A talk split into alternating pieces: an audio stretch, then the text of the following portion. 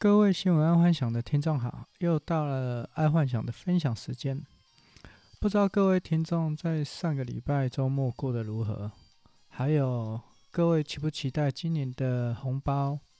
嗯，好，那我们先进入今天的主题。第一则财经新闻：证交所说台股的市值达到五十二点五兆元，五年增加一倍。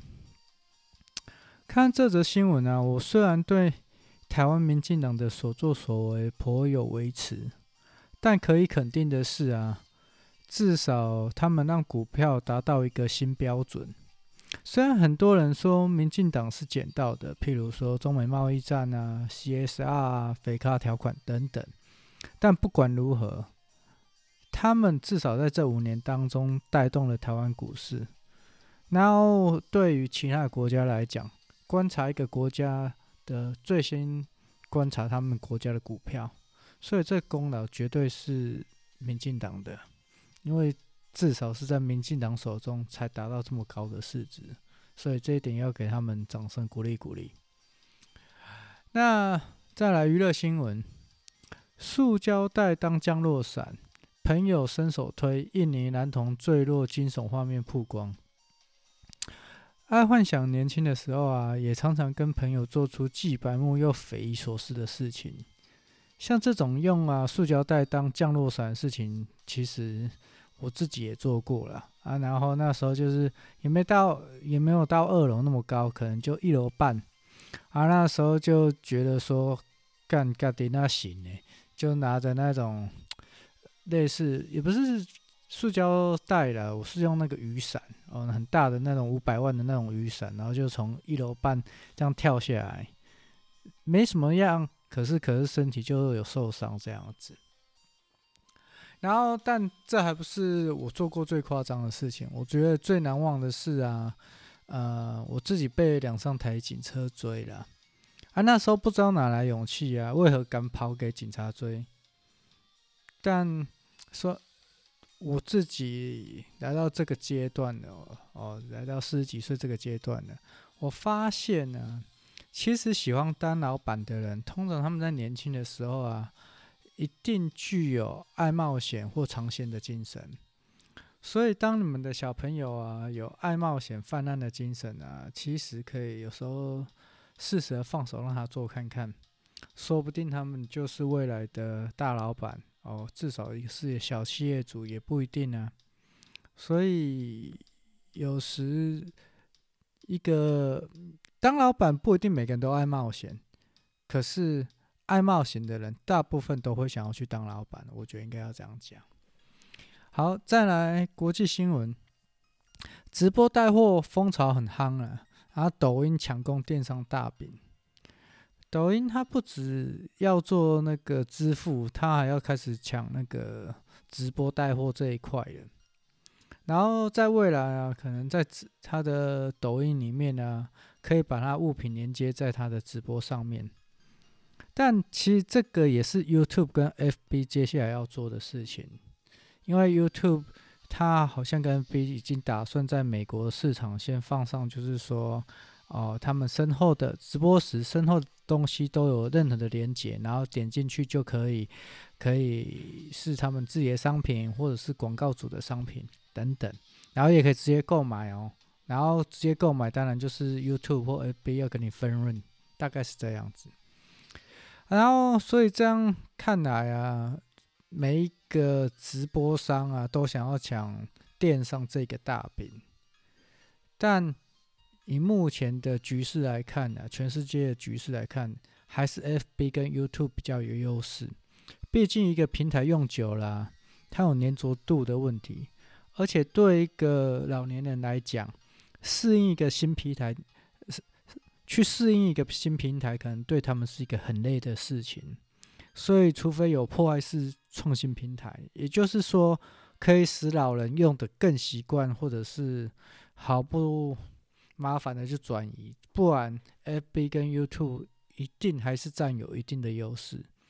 就算其实大家都说哦，现在 FB 啊跟 YouTube 他们是非常商业化平台，然后都讨厌他们啊，巴拉巴拉巴拉巴拉，所以要跳槽，巴拉巴拉巴拉一大堆。但是还是一堆人在用啊。为什么？因为你找不到更好的平台可以使用啊。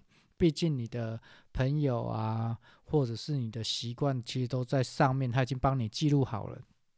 啊，你现在要重新适应一个平台，要又做的功能比他们好，哦，这可能有相当大的一个困难。不过接下来这个这个新闻可能就威胁到他们，但基本上我跟我朋友分析起来应该也还好，呃，也就是最近爆红的 Clubhouse。好，我们看第二则，第二则那个新闻，国际新闻，大陆网民封开房间，Clubhouse 大谈新疆与台独。目前呢，Clubhouse 啊，在全球红起来，红一波，然后在大陆。目前也是红一波哦，啊，为什么？因为 Clubhouse 目前还没有被中共官方给禁止，所以就有大陆网友在上面开房间啊，讨论的不外乎就是疆独跟台独，然后还有网友在房间内自嘲，现在可能是在大陆是最自由民主讲话的时候，因为过些时候 Clubhouse 可能就会被禁止了，但。爱幻想自己本身觉得这 Clubhouse 应该短时间不太会被在中国给禁止，毕竟这 Club 这个 Clubhouse 背后是有中国的影子，所以既然是这样，大陆网民开房间其实就一点都不奇怪啦，因为这个只要有人呃 比较有指标性的人物在上面开直播的话，那。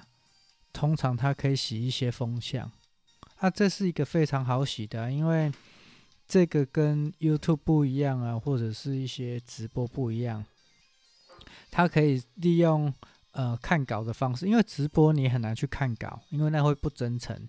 可是如果只是纯粹开个房间，然后看稿讲，我觉得那是非常 OK 啊。然后呢，这时候你再带个风向，我觉得更 OK 了。所以。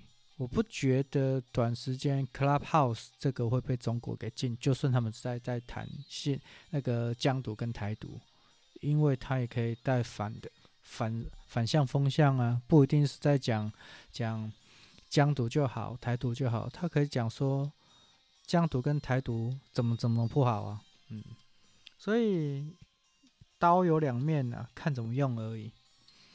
好，再来生活新闻。客制化量身打造，口罩成了时尚配件。台湾啊，因为去年啊，经历过去年那个口罩国家队啊，目前的口罩产能在台湾已经可能达到日产能三千万片了。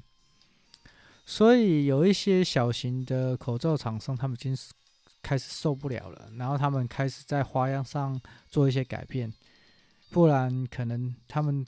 去年投资的机器设备可能回不了本，不过这样也好啦。假设真的从今年开始啊，口罩可以客制化，那么这个客制化口罩就是今年最还有最好的各家厂商的最好的伴手礼，就是你只要做好你你自己，嗯，自己品牌也不知道品牌啦。自己公司的 logo 的口罩，然后送给自己的客户，我觉得那是最好的伴手礼，便宜又大碗，而且不会有人嫌，因为毕竟口罩还是一个每个公司每个工厂很需要的一个产品。好，再来健康新闻，变种病例每十天有翻倍的成长，三月。将成为美国主要病毒株哦，这里是讲的是英国的变种病例啦。英国的变种武汉病毒啊，现在开始在美国流行起来，而且是每十天就一番。然后这几天呢、啊，新闻又又指出啊，南非的变种武汉病毒啊，现在好像呃，现在疫苗好像是无法防护他们。所以这个南非病毒看起来会是一个蛮棘手的，而且今天最新的消息是说，这个英国变种病毒又又变种了，而且是变得跟好像南非这个一样。所以既然南非这个变种病毒疫苗没办法防护，那就代表英国这个二次变种的应该更难更嗯、更难防护了。所以看起来，在今年呢、啊，可能在无接触商机可能会存续了一年，而且可能大家会更琢磨在无接触商机上面。在去年，因为大家不想要太琢磨在无无接触商机，是因为觉得哦，它反正很快就好了，我去研发那个可能之后就没用。但目前看来，应该还会至少延续个一年到一年半，因为就要看疫苗的普及率。可是这疫苗假设防防护那种变种病毒是不行的，那我我觉得到明年可能都嗯，我看衰哦，跨败了啊！但是还是风雨生信心，大家有信心一点。好，再来科技新闻。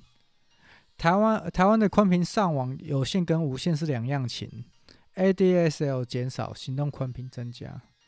在台湾呢、啊，慢慢的群众大家都把 ADSL 给宽频给停了。其实我觉得这个是非非常容易猜得到的，也不是猜啦，就是判断得到的，因为它就是逻辑问题。毕竟现在人人都有手机嘛，然后除非是打线上游戏，不然用手机分享其实就够日常使用了。但是有一些需要即时联网啊，然后巨量传输的啊，这个可能就会让光纤网络哦，申请光纤网络有增加的状况。所以有时候在经营生意场上啊，要非常注意风头在哪。当在可能好几年前开始哦，发现有人在用手机上网时，大概可能就可以知道 ADSL 可能。最终就是要没落了，会存活不久，这只是时间问题。那这也是要知道，有时候做生意，风在哪里，头在哪里。哦，风停了，市场就停了。所以要很知道风头在哪，这个是在做生意的一个非常重要的一个指标性。好，今天先跟各各位分享到这。然后之后在未来再分享。哦，现在好像有地震。好，今天就先分享到这了。好，晚安。